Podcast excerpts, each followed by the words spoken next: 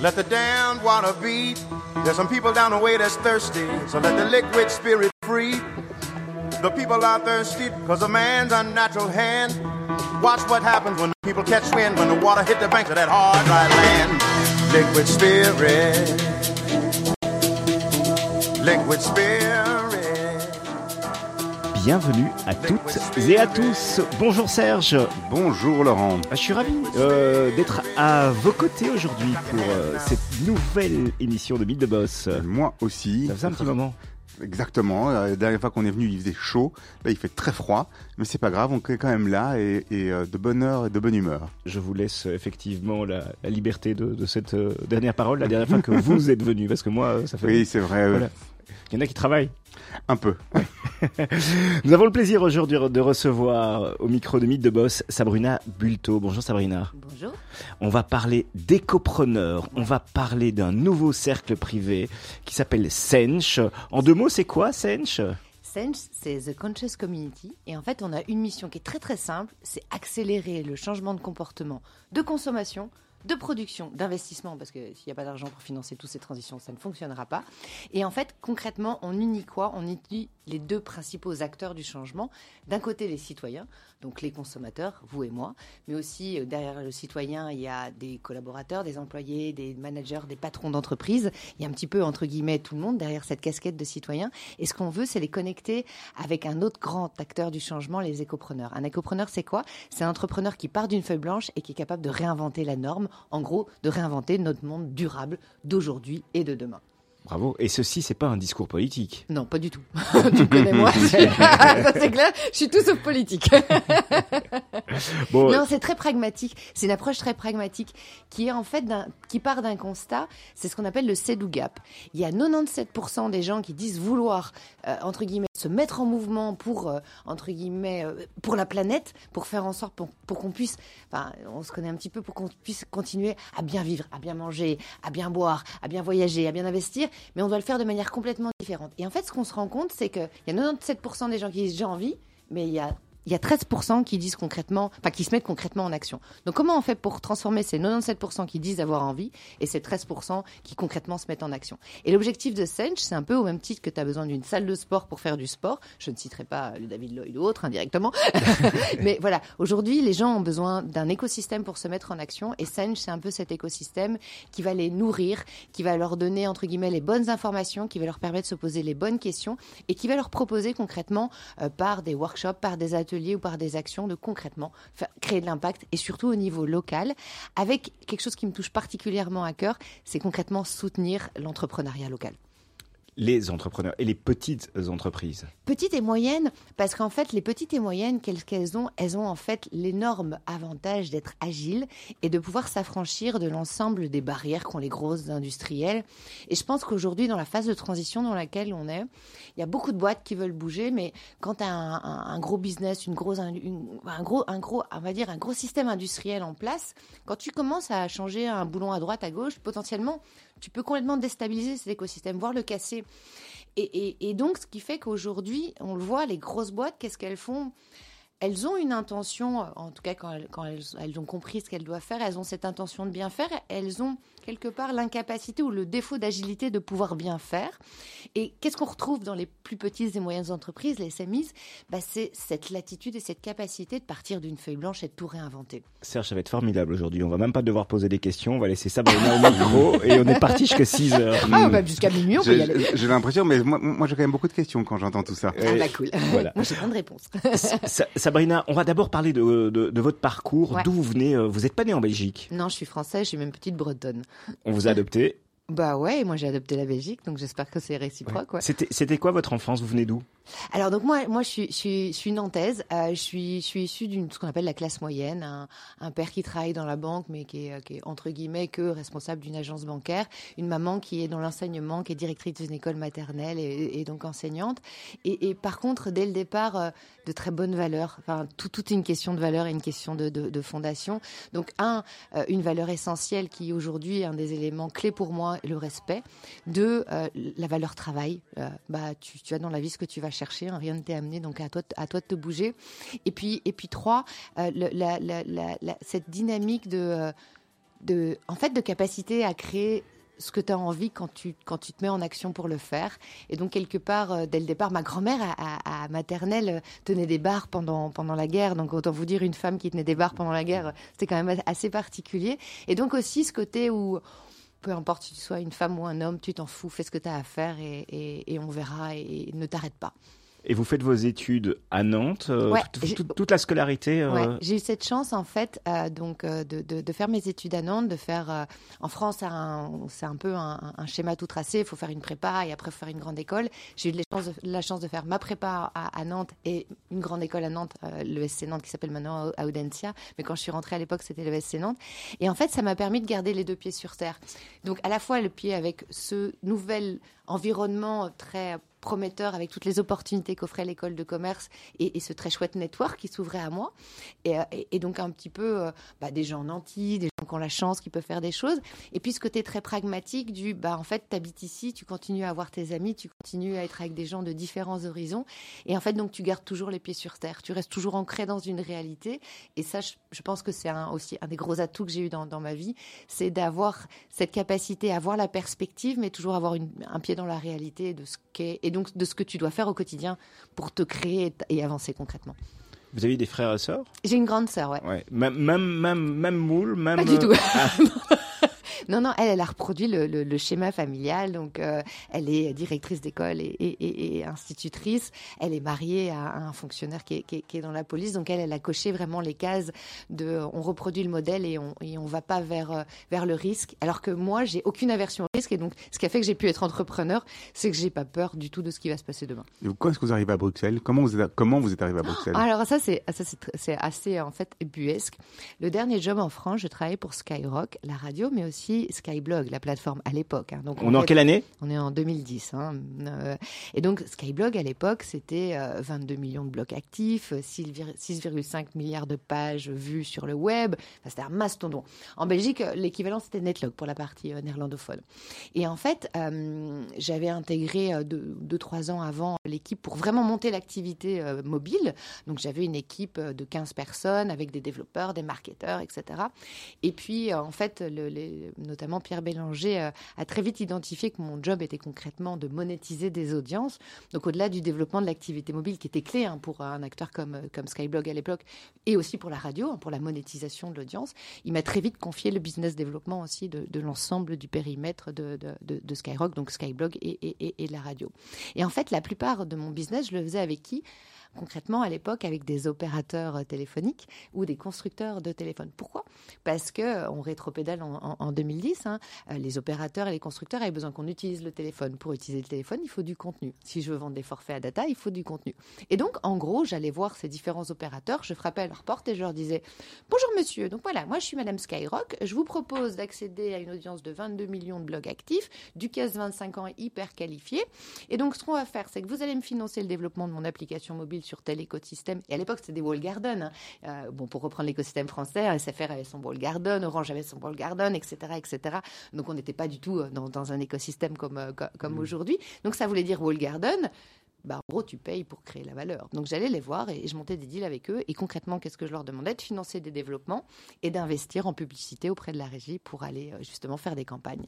Et une fois que j'ai fait, euh, si j'ose dire, le tour du marché euh, français et que mon patron m'a dit Bon, bah, c'est bien, hein, tu rapportes déjà plus de 3 millions d'euros, c'est cool, hein, mais comment on fait plus? Je dis Bah, on va aller à l'international puisqu'il faut faire plus. Et puis, un peu de manière feignante, j'ai fait bon, le premier pays, on va faire la Belgique, hein, c'est easy. Ils parlent français. Euh... Partout. Hein pour une partie. Plus ou moins. J'avais pas compris que l'autre partie parlait pas du tout français. Ça, j'avais pas encore appris. Un truc qui ressemble. Un truc qui ressemble de loin, un truc qu'on peut pas parler. Enfin bref, pour en tout cas un français. Donc, je me suis dit bon, pas grave, on, on, on y va.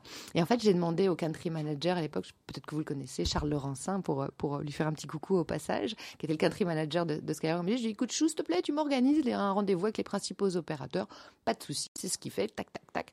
On fait les, rendez-vous le matin. Et puis le midi, pour ceux qui connaissent, il m'emmène déjeuner chez Clément Lannes, puisque sa maman travaillait euh, là-bas. Et comme je suis une épicurienne et que lui aussi, bref, en fait, le déjeuner dure deux heures. On a très bien mangé, on a bu deux bouteilles de vin, je pense, du très bon vin, parce que je suis une, fan de vin, de très bon vin rouge. Donc bref, on boit deux bouteilles de vin, et au bout de deux bouteilles de vin, ah mais euh, pourquoi tu montes pas une boîte? Je te verrais bien faire ça. Et il euh, faut remonter quand même. On, a une époque aujourd'hui, on va dire, les, femmes ont un peu plus de, poids dans, l'écosystème, mais à l'époque, j'étais quand même la seule nana dans 90% des 90% des cas autour de la table. Et je dis, bah écoute, c'est compliqué de monter une boîte. Euh, il faudrait que j'ai des partenaires autour de moi, une ou deux personnes. Ça me faciliterait la vie et serait plus simple. Et puis il me dit, mais qu'est-ce que tu ferais? Ah, Je dis, bah là, quand je prends l'écosystème actuel, il y a deux grandes révolutions dans le digital d'un côté, euh, le mobile marketing, et je suis dedans depuis les années 2000, euh, donc au tout, tout début, parce que j'ai eu la chance d'être le, bras droit d'un grand monsieur, Paul Amselem, euh, qui était le pionnier du marketing mobile en, France, et donc je l'ai accompagné dans tout ce développement. Il y a vraiment quelque chose à faire, à, faire là-dessus. Et puis le deuxième, la deuxième grande révolution, c'est les réseaux sociaux. Les deux sont liés, et il y a quelque chose à amener, il y a une méthodologie à amener. il m'a regardé avec des grands yeux en me disant, mais en fait, quand on regarde le marché belge, il y a effectivement un décalage plus ou moins de 10 ans. Et c'est pas une critique, hein, c'était une réalité hein, de développement économique, de modèle de forfait, etc. Il me dit, mais en fait, je pense qu'il y a un truc à amener concrètement en Belgique. Et donc, quand on a fini la deuxième bouteille, on se tapait dans la main, on s'est dit qu'on allait monter une boîte. et il m'a dit, ensemble. ensemble. Donc, je, le connaissais juste comme ça. Et il m'a dit, hé, eh, tu vois, ce matin, chez Mobistar, tu as rencontré un de mes meilleurs amis, euh, Olivier de Decker, euh, qui était à l'époque euh, en, charge du développement notamment du portail mobile, donc de la mise en place de la publicité. Donc c'est vraiment déjà une logique de monétisation d'audience hein, de, ce nouveau média. il me dit, oh, je suis sûr que ça l'intéresserait. Enfin bref, on a appelé Ol, on lui a dit, enfin Olivier, on lui a dit, est-ce que ça te dit? Il nous a tapé dans la main et, voilà, et je suis reparti en ayant monté une boîte avec deux personnes que je connaissais pas forcément beaucoup, dans un pays que je ne connaissais pas. Et, je me suis dit, pourquoi pas? Et donc avec les valises prêtes quelques jours plus tard. Exactement. Et en fait, j'ai décidé, euh, je sais pas, j'avais 33 ans à l'époque, j'ai décidé, en fait, ouais, je me suis dit, ok, table rase. Euh, donc j'ai viré, euh, j'ai quitté mon pays, j'ai viré mon job, je, me, suis aussi séparée de la personne avec qui j'étais depuis plus de 17 ans. Et j'ai dit, on, voilà, on fait table rase et on repart et on verra bien. Et là, il se passe quoi? On arrive, on démarre, on démarre euh, à trois au départ? Ça s'appelait BeConnect, c'est ça Ça? s'appelait BeConnect. Effectivement, on démarre à trois. Très rapidement, euh, on a deux autres personnes qui décident de nous rejoindre en termes d'actionnaires euh, passifs. ce qui me faisait un petit peu peur parce que quelque part, moi, quand j'ai monté BeConnect, le principe c'était tu montes BeConnect et, et c'est ce que j'avais répondu à Charles à l'époque. Il faut quoi pour monter? Et je lui dis, tu sais ce qu'il nous faut? Notre gueule, notre bagou, un ordinateur et un téléphone, that's all folks. Il m'a regardé, il me fait, c'est tout ce qu'il faut pour monter une Bon, après, il y a le côté juridique, machin, patacoufa, un mètre autour, mais sinon, non, on a juste besoin de ça. Euh, et, donc, avoir des gens qui tout de suite avaient envie d'investir. En fait, voilà, dès qu'on a été créé, il y a des gens qui ont voulu mettre de l'argent dedans et investir. Et on a mis un petit peu des barrières en disant, euh, enfin, moi, c'est ce que j'avais répondu à l'époque aux actionnaires passifs. J'ai vous êtes très chouette, mais je vous connais ni Dev ni Nadan et, et je monte pas une boîte pour je vous appartienne à vous, euh, entre guillemets, parce que moi, j'ai pas l'argent, vous l'avez. Et, donc, non, vous voulez jouer avec moi, oui. Vous voulez m'acheter, non. de manière très, très, très concrète, quoi. Et en fait, ça a été une magnifique aventure euh, parce qu'on a réussi. Euh, donc, on l'a monté en, on l'a monté symboliquement le 18 juin 2010 petit, petit entre guillemets euh, clin d'œil au, général de Gaulle. Hein. Donc, euh, et on a commencé nos activités le 1er septembre. Et en fait, on a commencé très fort. Et, en 10 ans, on a réussi à devenir un, acteur majeur de l'écosystème digital avec une vraie ADN. Et au-delà de, du succès commercial, c'était une magnifique aventure humaine où, on, a, on a eu la chance de travailler avec des très chouettes talents. Euh, et d'ailleurs, dans la nouvelle activité, mon associé principal fait partie de ces talents que j'ai identifiés à, à, ce moment-là. Donc, très belle Si on revient un petit peu deux minutes encore, peut-être sur le, début, la jeunesse, parce que vous êtes arrivé à, au niveau de Skyrock et Skyblog, euh, parce que vous avez un certain parcours, un certain chemin. Qu'est-ce qui vous a amené jusque-là? Bah, En fait, je pense que euh, c'est euh, cette curiosité et cette non-aversion au risque et à ce qu'on ne connaît pas. Euh, c'est très marrant, et j'en discutais il y a encore quelques jours avec quelqu'un. Euh, aujourd'hui, dans le monde de l'éco-responsabilité, je retrouve la même dynamique du web il y a 25 ans. Mmh. Ça veut dire quoi? Ça veut dire qu'il y a 25 ans, on nous disait Ouais, tu viens avec ton site web, là, avec ton machin, qui c'est qui va cliquer sur des bannières Enfin, bref, ça n'existait pas. Et la plupart des gens disaient Ça va n'avoir aucun impact. Il n'y a pas de business derrière, il n'y a pas d'intérêt, et ça mmh. ne va pas révolutionner nos vies. Si, ça a révolutionné concrètement nos vies. Euh, et aujourd'hui, justement, bah, dans l'éco-responsabilité, je retrouve la même chose, je retrouve la même capacité euh, de vision euh, et, d'ambition des écopreneurs, cette capacité à partir d'un écosystème vierge à créer des choses et à réinventer et révolutionner, entre guillemets, guillemets, entre guillemets nos, nos, nos vies. Et, et c'est ce parallèle que je trouve très intéressant. Et en fait, ce que je trouve bien, c'est que euh, le web m'a prouvé que euh, une révolution, quand elle était bien pensée et bien amenée, alors, je dis pas qu'il n'y a pas des écueils. Hein. Je suis la première à, dire attention, les réseaux sociaux, c'est très dangereux, dangereux pour telle ou telle raison. Le web a un côté où ça isole les gens, mais d'un autre côté, ça nous a apporté tellement. Donc, je trouve que c'est ça, cette capacité en fait à être au bon moment, au bon endroit et à voir qu'en fait, on peut-être vivre différemment et faire les choses différemment. Sabrina, on se fait une petite pause musicale. On vous a demandé deux choix de euh, chansons. Euh, France Gall ou euh, vous nous avez également demandé Daydream. Allez, on commence par France Gall. France Gall, pourquoi? En fait, j'adore hein, le message qui est derrière. Euh, et, c'est très drôle. Lundi soir, j'étais invitée à un, concert euh, de, musique classique avec une, très belle pianiste. Et, en fait, euh, la, pianiste joue merveilleusement bien, mais elle est assise tout le temps derrière son piano. piano. Là, il jouait du piano debout. Euh, ça veut dire quoi? Ça veut dire qu'il s'affranchit des règles, il est capable de se lever et il est capable d'assumer un truc, c'est qu'il faut vivre ses émotions pour être capable de donner le meilleur. Et c'est pour ça que j'aime beaucoup cette, euh, cette chanson. S'affranchir, prendre la liberté et juste laisser aussi les émotions prendre le dessus parce que ça nous apporte beaucoup. Sabrina Bulto est notre invitée dans Mythe de Boss. Les gens qui pensent autrement, ça nous dérange, ça nous dérange.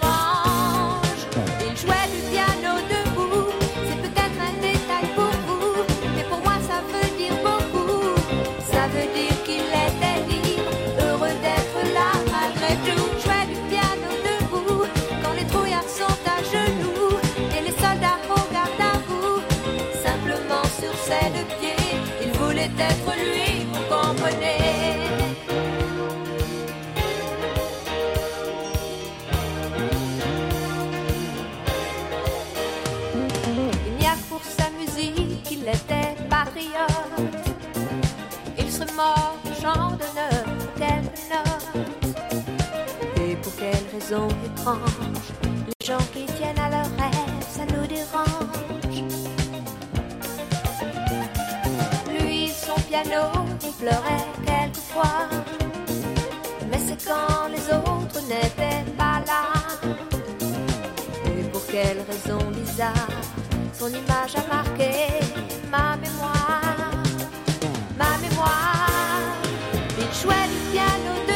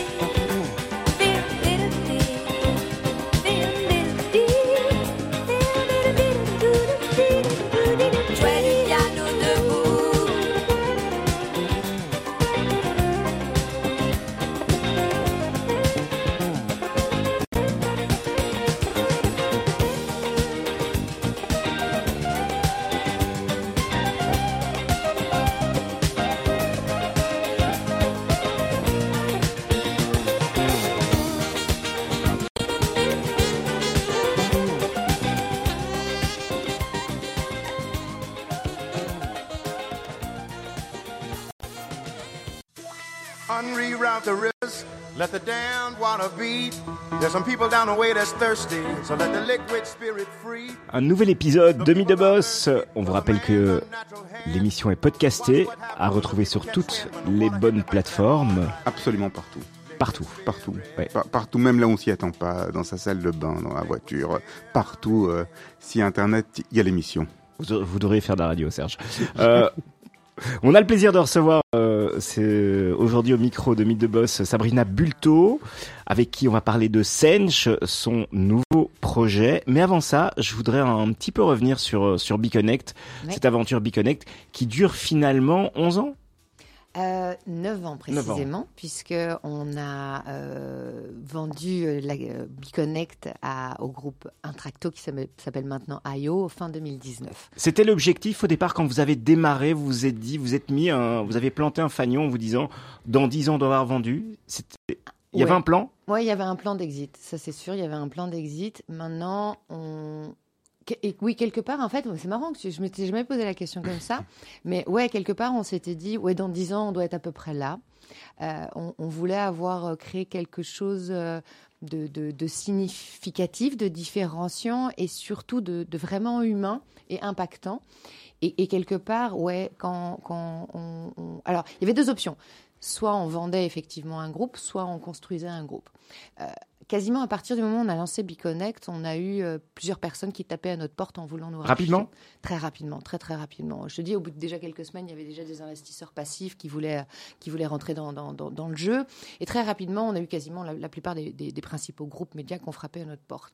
Mais toujours avec, malheureusement, et c'est toujours ce qui nous a freiné, un petit peu euh, cette attitude Ah, c'est cool, on a une danseuse qu'on va pouvoir faire danser et ça va être sexy pour nos clients.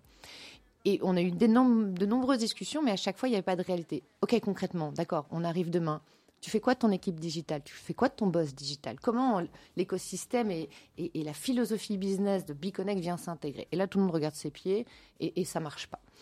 Et euh, après avoir perdu beaucoup de temps, parce que ça prend du temps en fait, toutes ces conneries, hein, de discuter avec des gens pour dire tiens, on peut faire quelque chose ou pas. Il y a un moment, on, on- on- on a fait pause et, et avec mon associé, on avait régulièrement cette discussion. Je lui disais ça va pas. ne- le- le- En fait, quand on a lancé Biconnect, la verticalité social media et mobile marketing faisait plus que sens. Mais au bout de 9 ans, le mobile et le social étaient partout. Ce qui, voulait dire que si on voulait vraiment amener de la valeur à nos clients, et ça a toujours été un des éléments clés pour nous dans, notre approche, c'est comment on amène de la valeur sur, la table. Eh bien, on n'était plus suffisant. Pourquoi? Parce qu'il fallait être capable au niveau digital d'amener une réponse end-to-end, de A à Z. Et nous, on n'en faisait qu'une partie. Donc les discussions avec mon associé, c'était de dire, OK, option 1, on rejoint un groupe et on vient amener notre expertise et à partir de là, grâce à ça, on est capable d'amener une réponse end-to-end à nos clients, ou inversement, on rachète des boîtes et on constitue notre réponse end-to-end à notre niveau. Mais est-ce que dans l'écosystème aujourd'hui, c'est quelque chose d'encore nécessaire? Parce que avoir, faire partie d'un groupe au- aujourd'hui, en définitive, avoir des relations particulières, techniquement, on fait toute partie de plein de groupes, puisque aujourd'hui, techniquement, Ouais. tous les services sont connectés, interconnectés, tout le monde travaille avec tout le monde, et en définitive, on, on a atteint cette vision qu'on avait dans la- à la fin des années 90, on parlait de l'extended enterprise, Ouais. une entreprise de service avec des micro-composants de tous les côtés quand on voit ça comme ça, pourquoi encore devoir passer par l'étape du euh, on est dans la même entreprise? Ça fait très euh, account, euh, gérer un compte, gérer un compte client chez un truc. Au-delà de ça, il y a encore une, un réel besoin. Là aussi, je vais être très pragmatique. C'est une question de gâteau. Quand tu es 15 agences à vouloir, et avec Laurent, on s'est retrouvé Mhm. plusieurs fois autour de la table, quand tu es 15 agences à, à te battre pour le même gâteau, tu passes plus d'énergie à essayer de prendre une part du gâteau qu'à faire le taf et amener de la valeur à ton client. Donc le- là, là, l'idée, c'est de dire ben voilà, cette agence-là est déjà dans la maison. Exactement. On va, il y a un effet d'aspiration quoi. Et voilà, ex- et, et, et on va amener, donc on va moins dépenser d'énergie à essayer de prendre une part du gâteau et on va dépenser plus d'énergie à amener de la valeur au client. En fait, aujourd'hui, ces regroupements, c'est essentiellement des accords commerciaux. Alors, non, chez, chez IO, c'est plus qu'un acteur commercial parce que, tu vois, il y a, il y a des groupes qui ont fait le pari d'agréger différentes boîtes et de les laisser de manière, entre guillemets, indépendante dans Ouais, un on a eu, on a eu ici, euh, euh, on a Virtuologie. Virtuologie, voilà, ils sont venus. Virtuologie est un très bon Très exemple. très bon exemple Très de bon ça, ouais, exemple de- exactement. On prend des acteurs et Ouais. on a cette structure euh, de support euh, un peu patriarcale. Et on les laisse se développer. et on les laisse se développer, mais on leur amène un support. IO, le, le- le pari, c'était de dire non, j'achète les meilleurs acteurs du marché, mais je veux que c'est act as one. Donc, je veux qu'il y ait une seule, entre guillemets, une, une seule voix. Et qu'il y ait la voix, entre guillemets, de qu'est-ce qu'on va amener comme valeur au client. Et ça, c'était le modèle que vous cherchiez, vous. Et c'est le modèle que je- et c'est ce qui a fait qu'on a qu'on a vendu IO, c'est parce que ça nous, ça répondait vraiment à ce qu'on voulait. Mais est-ce que c'était déjà leur modèle d'opération, Ouais. d'opératoire Ouais. à eux? Oui. Parce que c'est- hyper compliqué d'avoir ce genre, ce genre d'intégration, évidemment avec des entreprises qui ont leur identité, leur, qui ont ça. déjà une dizaine d'années Ouais, ou neuf ans d'existence, dans des domaines qui sont des domaines de pointe, avec sans doute quelques divas par-ci par-là qui sont les meilleurs du marché. Mmh, Et, c'est du- c'est dur à intégrer, quoi. Ah, et, et- et je dis pas que c'est simple, mais euh, oui, c'est ce qui nous a séduit quand on a, on a rencontré le, le- le big boss Peter Janssen et, le fonds d'investissement aussi, aussi Mhm. Waterland. On est sorti avec, euh, avec Olivier de Decker, mon associé de l'époque, on, on est sorti, on s'est dit, ouais, là, il y a quelque chose. Mhm. Là, les mecs, ils ont bien réfléchi, ils se sont posés les bonnes questions. Et là, vous aviez déjà décidé à ce moment-là de ne pas racheter des boîtes. Vous vous êtes dit, OK, on va se laisser plutôt, euh, on va se Ouais. laisser. À l'époque, on avait, conf- bah, pour nous citer indirectement Raphaël Abou, on, avait euh, en fait, euh, on s'était posé beaucoup de questions et on avait là aussi, hein, c'est très important en entrepreneuriat, le network et discuter avec tes pairs, ça te fait gagner 10 ans.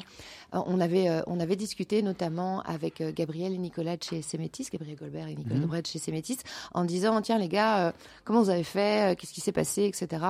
Et eux-mêmes nous ont dit, euh, voilà, on a été très bien accompagnés par Allium et on vous donne un conseil, c'est arrêter de jouer tout, tout seul et d'essayer de discuter avec tout le monde. Vous allez vous épuiser et perdre énormément de temps et vous défocaliser de votre business. Confiez, c'est un vrai job, ça, à des experts et ça vous permettra d'avancer. Notre co-représentateur, euh, Ouais, Raphaël, doit être aux anges d'entendre Ouais, ça. Mais, mais c'est vrai. Et, ils ont, Marc et lui ont eu un rôle essentiel. Mm. Enfin, en plus, moi, moi c'est plus à Olivier qui a, qui a géré ça, mais c'était carré, c'était bien géré, et ils ont fait leur taf de, de, de faire le, le truc. Et nous, on n'avait qu'à se concentrer à faire notre objectif. Est-ce qu'en définitive, c'est pas aussi très belge comme approche? Parce que la Belgique, c'est un petit marché. Ouais. Et on peut être très bon en Belgique dans, la, dans le développement de concepts, mais on a rarement accès à des gros comptes.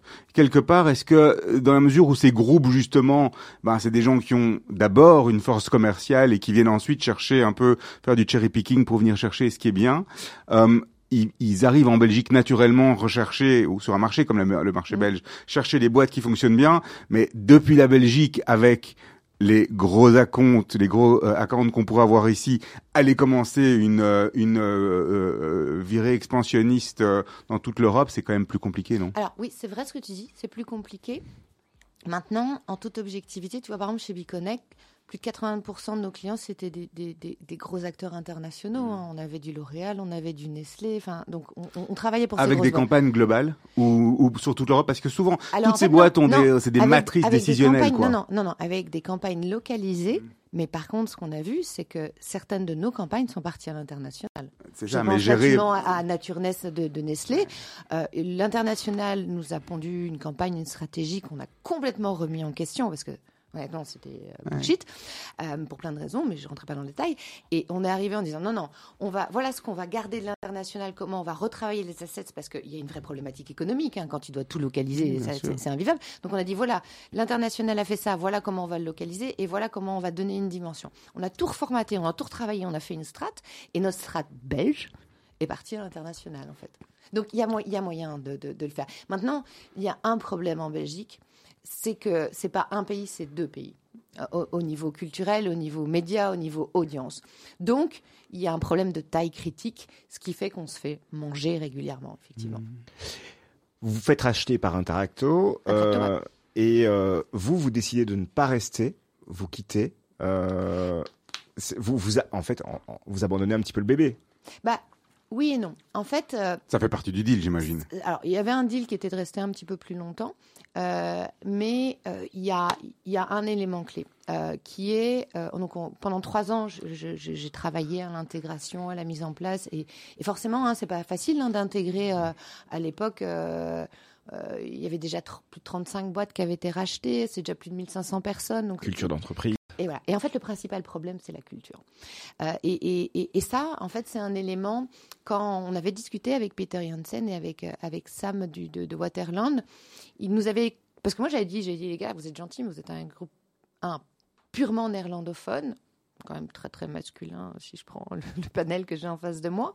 Qu'est-ce qu'un acteur francophone, avec en plus, dans le binôme managérial, une femme à la tête, va amener dans votre écosystème? Et Peter m'avait répondu à l'époque je veux justement qu'on ne soit pas qu'un groupe néerlandophone, j'ai besoin qu'on soit un groupe ouvert. Euh, Après, la réalité, c'est que quand tu es en phase de, de, de, de fusion qu'avec des, des, des, des, des boîtes dont la culture est néerlandophone, euh, qui est quand même très différente de l'agriculture francophone, voilà, il y, a des- il y, y a des points d'achoppement qui fait que ça, ça, ça ne fonctionne pas Et forcément. vous y êtes pas retrouvé là-dedans, dans cette culture? Non, parce que euh, euh, moi, je gère pas un business. Moi, je moi, je gère un business à la française, autour d'une table, en buvant du bon vin, en créant des relations Mmh. humaines, pas avec un doc Excel dont on me dit qu'il doit être accurate. Un doc Excel, par définition, désolé, c'est pas accurate. À partir du moment où tu fermes un doc Excel, il est plus accurate. Donc, soit tu mets en place un, un ERP qui est un dynamique accurate, soit tu me parles pas d'un doc Excel accurate.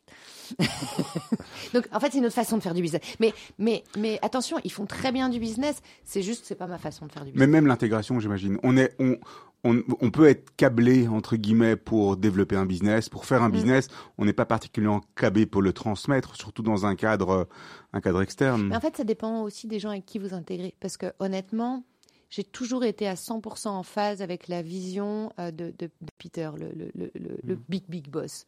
Là où ça a été plus compliqué, c'est avec plus des entités locales euh, et avec ce côté, euh, désolé de le dire, un peu flamingant, domi- dominant, qui t'explique, euh, sans citer de nom, en gros que tu sais pas faire du business, qu'il faut faire du business comme ils le font, mais tu le regarderas dans les yeux en disant écoute gars je viens jusqu'à un truc que je comprends pas. Enfin tu faisais X de chiffre d'affaires moi je faisais X mais on faisait le même habitat d'où tu viens m'apprendre à faire mon métier? Enfin pour qui tu, pour qui tu te prends? Et en fait tu, tu comprends juste que c'est pas une question de pour qui tu te prends ou pas c'est juste une autre façon de faire du business. Et il y a un moment où les ronds et les carrés ça rentre pas ensemble.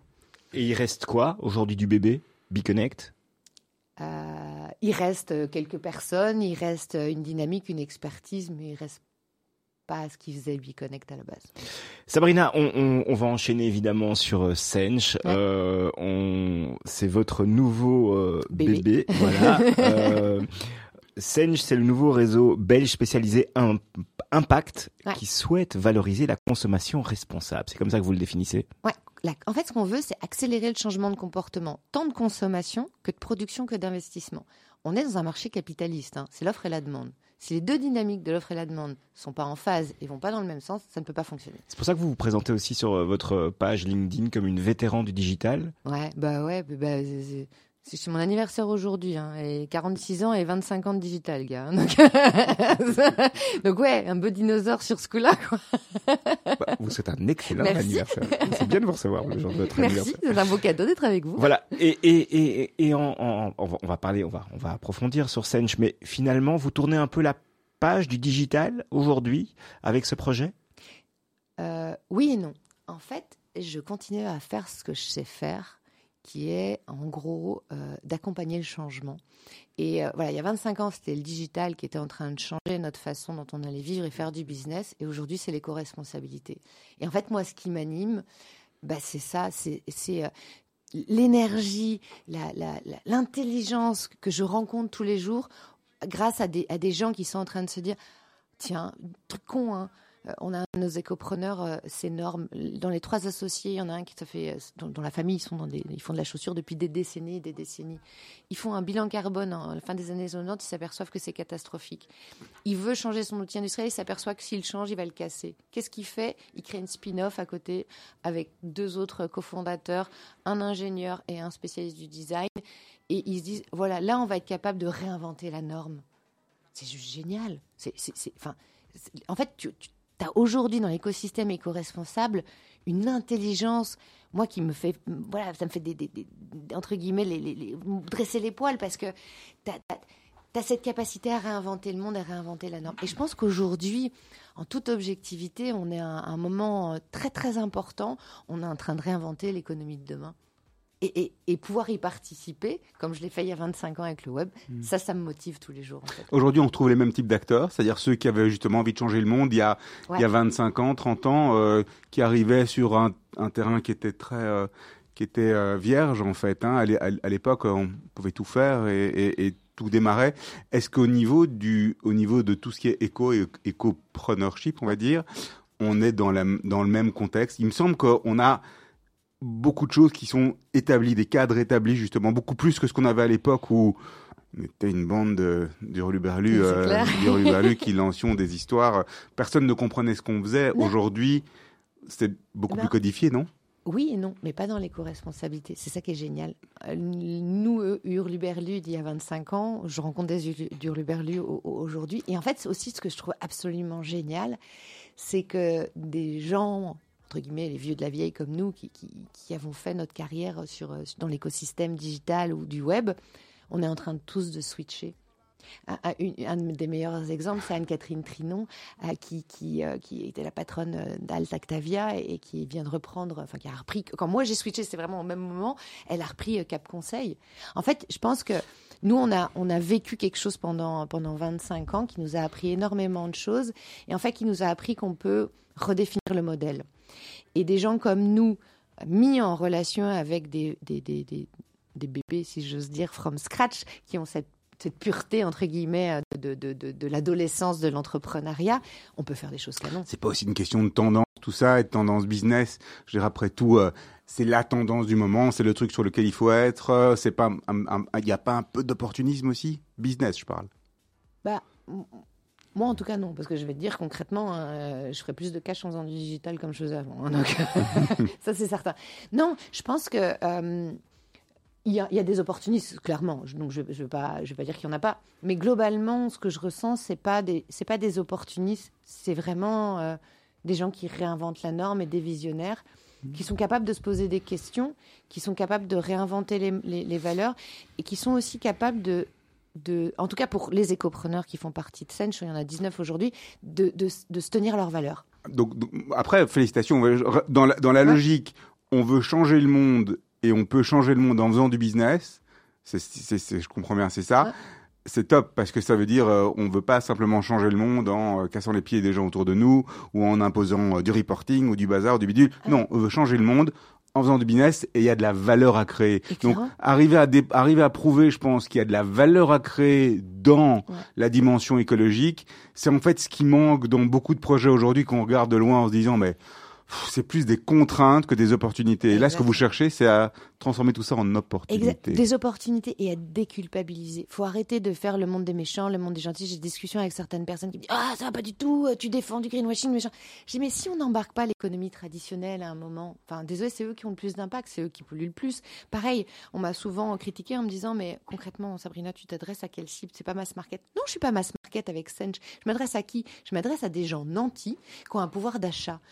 Plus tu as de l'argent, plus tu as une capacité d'impact. Soit tu continues à utiliser ta carte de paiement et tu votes à chaque fois pour plébisciter des marques qui ont un impact négatif sur la planète, soit tu le fais pour, entre guillemets, des marques qui ont un impact positif. Et c'est ça toute la différence, c'est cette capacité à embarquer les gens et à juste leur montrer que plus tu as de l'argent, plus tu crées de l'impact. Mais comment t'en fais un impact négatif, tu le transformes en impact positif et je te déculpabilise, pas en te disant que tu devrais arrêter de voyager, arrêter de conduire ta voiture, arrêter de consommer, mais en le faisant différemment. Et je pense que c'est ça la clé. Est-ce qu'on peut revenir sur la définition d'un écopreneur? Ouais.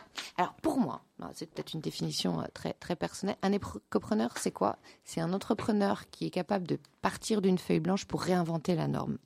Autrement dit, que ce soit et- et la façon par exemple dont on les sélectionne chez nous, la première question qu'on leur pose, c'est quoi l'enjeu que tu as identifié sur ton marché? On va prendre l'exemple du textile. J'ai un acteur lucide, lui il me dit le principal enjeu que j'ai identifié c'est une problématique de délocalisation. En gros, euh, tu achètes un jean, il fait 1,5 fois le tour du monde avant d'arriver sur tes petites fesses. Il y a un truc qui va pas. Et pourquoi il fait un... Donc comment tu relocalises et tu fais en sorte, puisque le transport a un impact très important. Alors attention, il y a aussi, euh, aujourd'hui on parle beaucoup de carbone. Le carbone, c'est un des prismes. Et, je pense que là aussi, il y a un problème de communication. Tout le monde se focalise sur le carbone. La réalité, c'est qu'on a un problème de carbone, on a un problème au niveau de- des ressources en eau, de toutes les ressources, et qu'il faut comprendre, en fait, qu'il faut qu'il y ait une approche différenciante et que justement, quand on monte un business, on se pose la question de combien d'eau je vais consommer, combien d'électricité, etc., etc., etc. Mais en bref, quand on va chercher nos écopreneurs, on leur demande concrètement, OK, quel enjeu tu identifié? Quelle est ton ambition entrepreneuriale? Avec qui tu travailles? Comment tu travailles? Comment tu éco-conçois? À qui tu produis? Comment tu distribues? Tac, tac, tac. On qualifie. Et par exemple, sur la fashion, on a un acteur lucide, lui, il est sur la relocalisation et l'utilisation de matières 100% recyclables, même si est en train de développer et relocaliser des matières naturelles comme le lin, le chanvre au niveau de, la Belgique du Nord et le nord de la France, mais plus globalement en Europe. On a une autre acteur, euh, euh, actrice pardon, qui est Leslie Moore, et elle, elle a identifié un problème de surproduction. Donc elle, bah, c'est comme le nom l'indique, un is more. Tu n'achètes qu'en made to order. Euh, tous les vêtements qu'elle te propose, la robe par exemple, tu peux la porter, la même robe, tu peux la porter de dix façons différentes parce que tu peux la nouer, la mettre, bref, de dix façons différentes. Elle ne travaille qu'avec des matières premières qui viennent de grandes maisons de luxe qui dans l'absolu auraient dû être brûlées plutôt qu'autre chose et ne pas être réexploitées. Et elle fait des, des voilà, des mini-collections, tu les as en précommande et quand il n'y en a plus, il n'y en a plus. Donc c'est réinventer un peu. C'est réinventer. En fait, c'est réinventer parce que c'est en fait c'est cocher les, les, les, les principaux, euh, on va dire, euh, euh, attributs de, de l'économie de demain. L'économie de demain, qu'est-ce qu'elle doit être? Elle doit être beaucoup plus collaborative. En fait, un des vrais problèmes qu'on a aujourd'hui, c'est tout est siloté. Moi, je le vois dans le milieu. Par exemple, Sage, il y a plein de gens qui me disent Ah, t'es un incubateur. Non, je suis pas un incubateur. Il y a plein d'incubateurs. Je suis pas là pour être ça. Ah, t'es un accélérateur. Non, je suis pas un accélérateur. Moi, je suis un connecteur. Parce qu'aujourd'hui, euh, tu as besoin d'être incubé. Il y a StartLab, il y a plein d'incubateurs, tu as Hub, tu as Réseau Entreprendre, tu as plein de, super acteurs qui sont là. Je ne veux pas du tout les remplacer, moi. Je veux leur donner plus de connexion, plus de visibilité. Donc, mon job à moi, concrètement, c'est de connecter, euh, connecter tous ces acteurs. Et donc, l'économie de demain, elle doit être plus collaborative.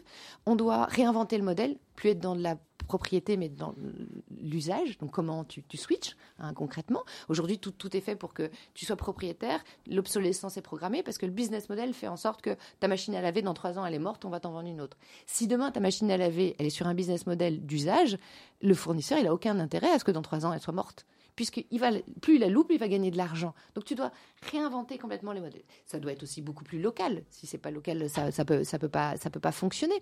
Donc on doit, voilà. Ça sont les grandes lignes de. C'est comme ça que vous choisissez les gens avec qui vous travaillez ou que vous présentez sur ces lignes-là. C'est ces lignes-là et, et une espèce de charte qu'on a définie pour voir. En fait, ce qu'on veut pas, c'est des rêveurs. Euh, qui sont un peu juste à se dire tiens le dimanche matin je vais me lever je vais aller sur le marché et je vais aller vendre ça et ça va révolutionner le monde. Non gars ça marchera pas comme ça. ça doit être concret. Ça doit être concret ça doit être pensé Sabrina le, principe donc c'est un réseau d'éco-preneurs que vous mettez en relation avec des citoyens. des citoyens. Tout le monde peut être membre? Tout le monde peut être membre. Ça marche comment pratiquement? En fait, ça marche très simple. Soit tu veux juste venir pour voir et tu payes ton événement euh, à la carte. Donc ce sont des événements? Exactement. Aujourd'hui, majoritairement, ce, sont, ce sont des événements. C'est la première brique à, l'écosystème mhm. de, cette. La première chose qu'on voulait, c'est faire un vrai réseau humain où les gens se rencontrent et où se connectent. Pour nous, en fait, ce qu'on veut recréer, c'est qu'est-ce qui fait la force d'une communauté? Les gens se connaissent, les gens se connectent, les gens ont intérêt à, à s'aider les uns les autres et dans l'entraide, il y a une valorisation parce qu'il y a toujours une question d'ego, hein, on est de l'humain. Et donc, comment tu recrées tout cet écosystème? Ce n'est pas un business club parmi d'autres. Non, parce qu'en fait, on n'a aucun concurrent, donc c'est pas un business club parmi d'autres, c'est un nouveau business club. Euh, et c'est même pas un business club, c'est un, un, club à impact. On n'est pas.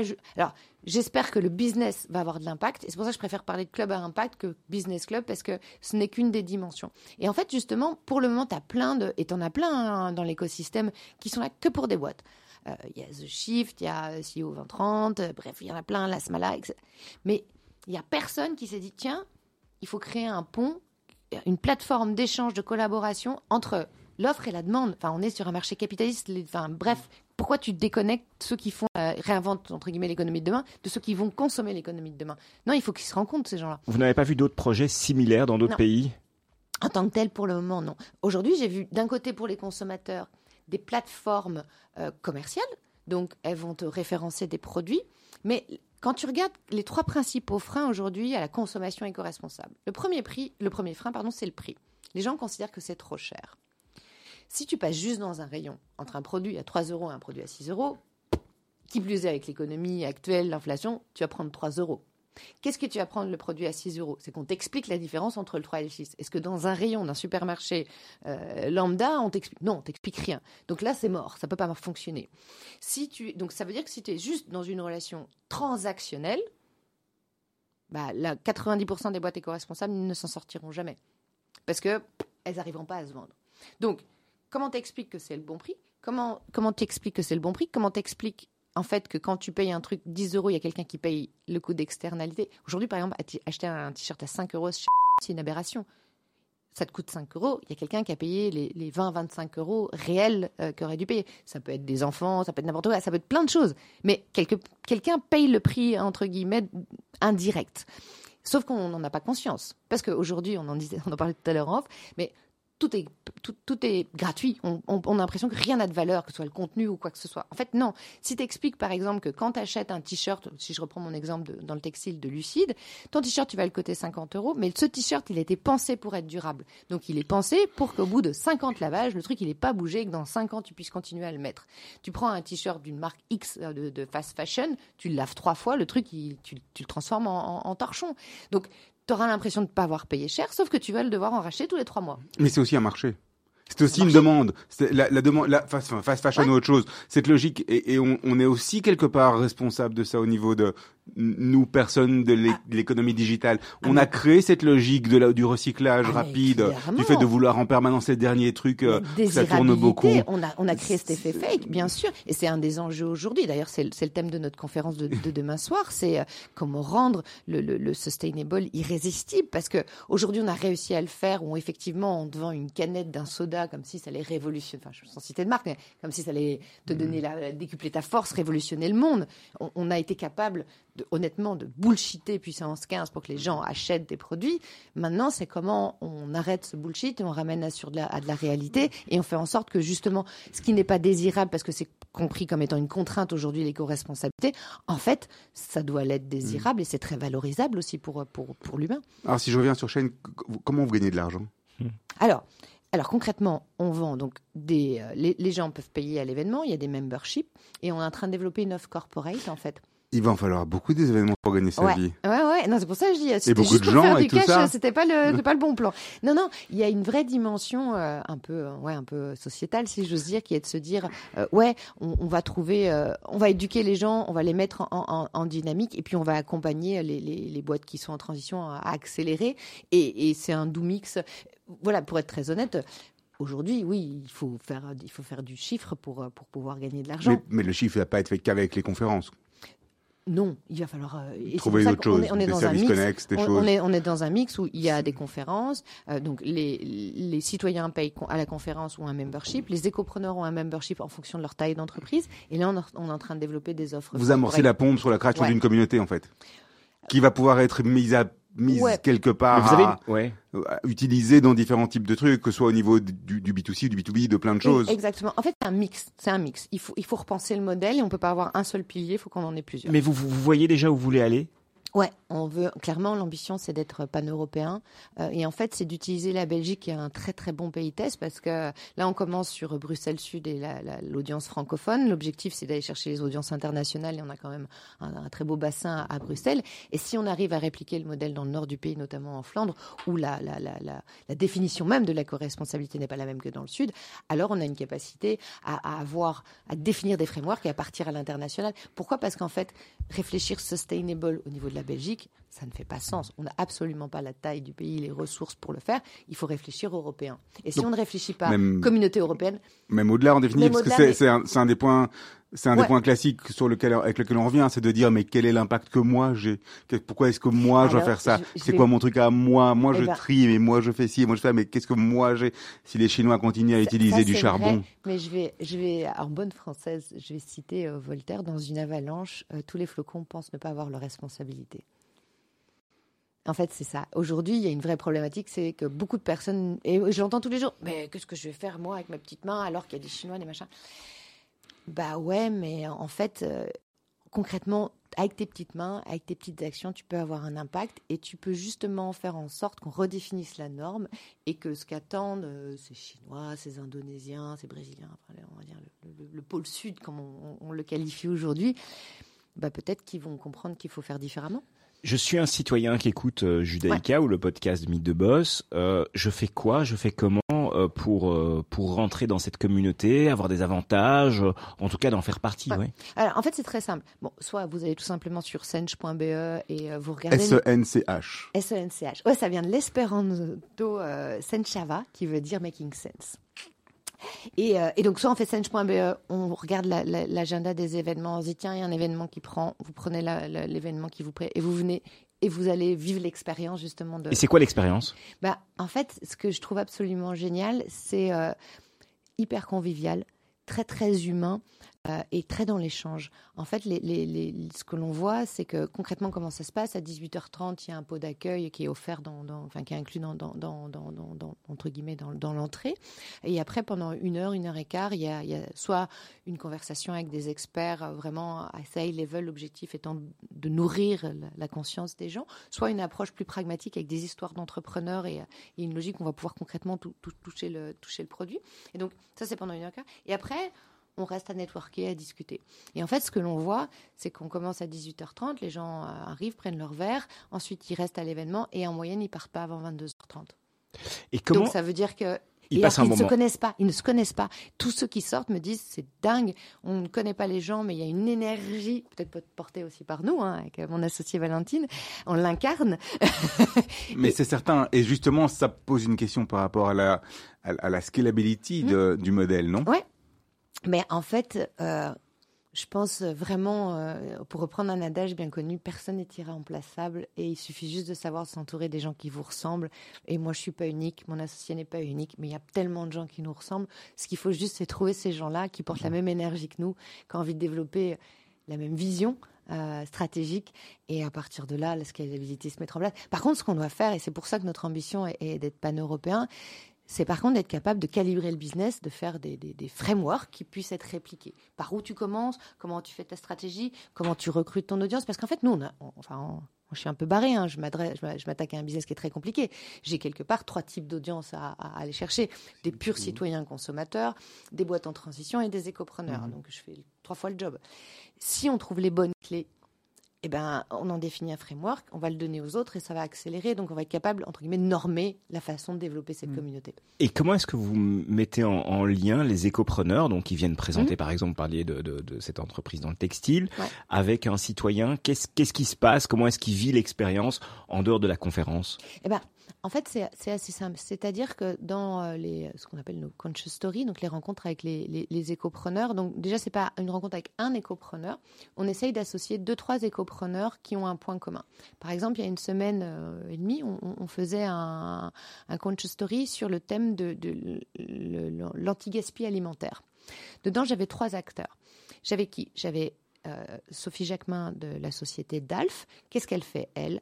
Concrètement, dans son business model, l'enjeu, la problématique identifiée, c'est le gaspillage euh, concret qui est fait directement au niveau de la production, donc au niveau des agriculteurs, qui, quand ils produisent des carottes, des tomates qui ne correspondent pas au calibre pour la grande distribution, tout ça c'est jeté.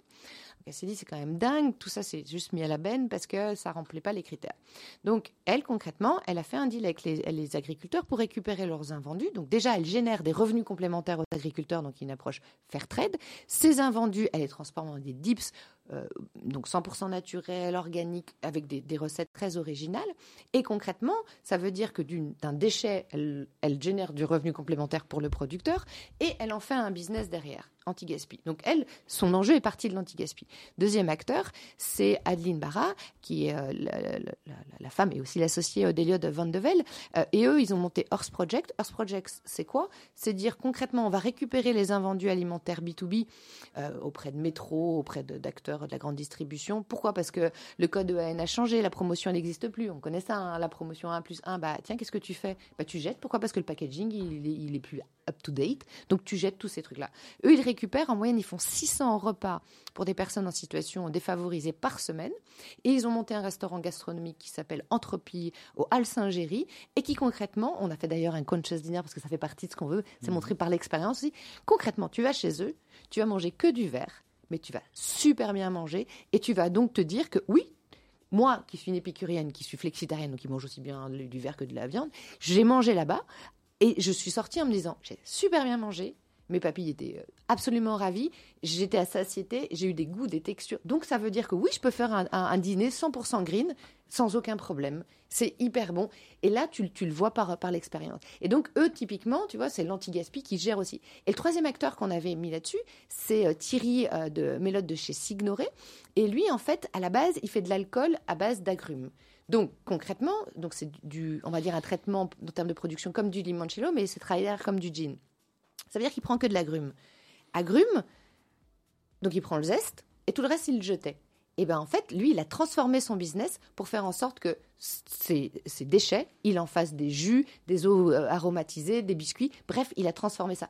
Et donc, tu vois, en fait, on agrège les gens autour d'une thématique qui va leur parler pour les faire rentrer dans l'univers de l'écopreneur, leur faire découvrir les produits. Et qu'est-ce qu'il fait? Ça veut dire que les gens, dans cet événement, ils testent les produits. Ils rencontrent l'entrepreneur, ils comprennent ce qu'il veut faire, ils comprennent son objectif, ils testent les produits.